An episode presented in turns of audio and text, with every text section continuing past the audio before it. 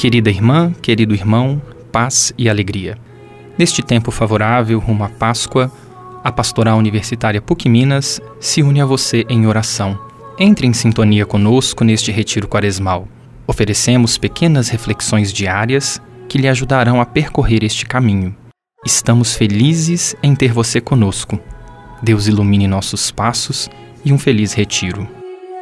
Eu sou Raie Serdoshi, da Pastoral Universitária PUC Minas, e estaremos juntos na reflexão de hoje. Quinta-feira da quinta semana da Quaresma. Eu sou a nova e eterna aliança.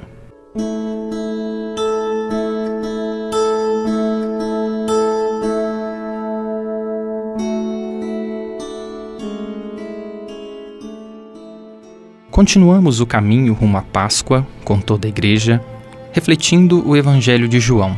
Na cena, encontramos Jesus falando às pessoas e diz palavras de verdade que por vezes são duras de serem escutadas. Aqui encontramos uma proposta bonita e oportuna para este tempo da Quaresma, a de conversão. Converter-se é cair em si mesmo, enxergar-se a si mesmo e se abrir de maneira mais sensível a realidade. Jesus nos diz que aquele que guarda Sua palavra não verá a morte, pois ele apresenta palavras de vida, de salvação. Palavra que nos lança a um estilo de vida mais fraterno, amoroso e misericordioso.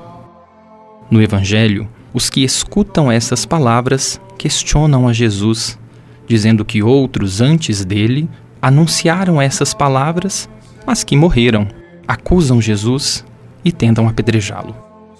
Jesus não se entrega à humanidade para apagar os que vieram antes dele, como os profetas, mas para dar pleno cumprimento ao projeto de Deus, de amor, misericórdia e salvação. Jesus realiza toda a palavra anunciada antes dele, e ele mesmo a anuncia, não anunciando a si mesmo, mas ao projeto de Deus somos hoje convidados a escutar, a partilhar essa palavra, a deixar que ela toque nossa vida para sermos por ela transformados.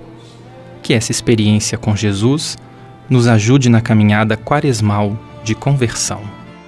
Prossigamos com a reflexão de hoje, tomando o Evangelho escrito por João, capítulo 8, versículos de 51 a 59.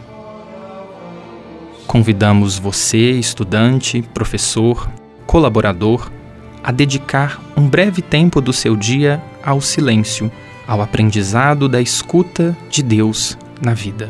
Que você possa saborear a espiritualidade do tempo da Quaresma a caminho da Páscoa. Fique com Deus e até amanhã.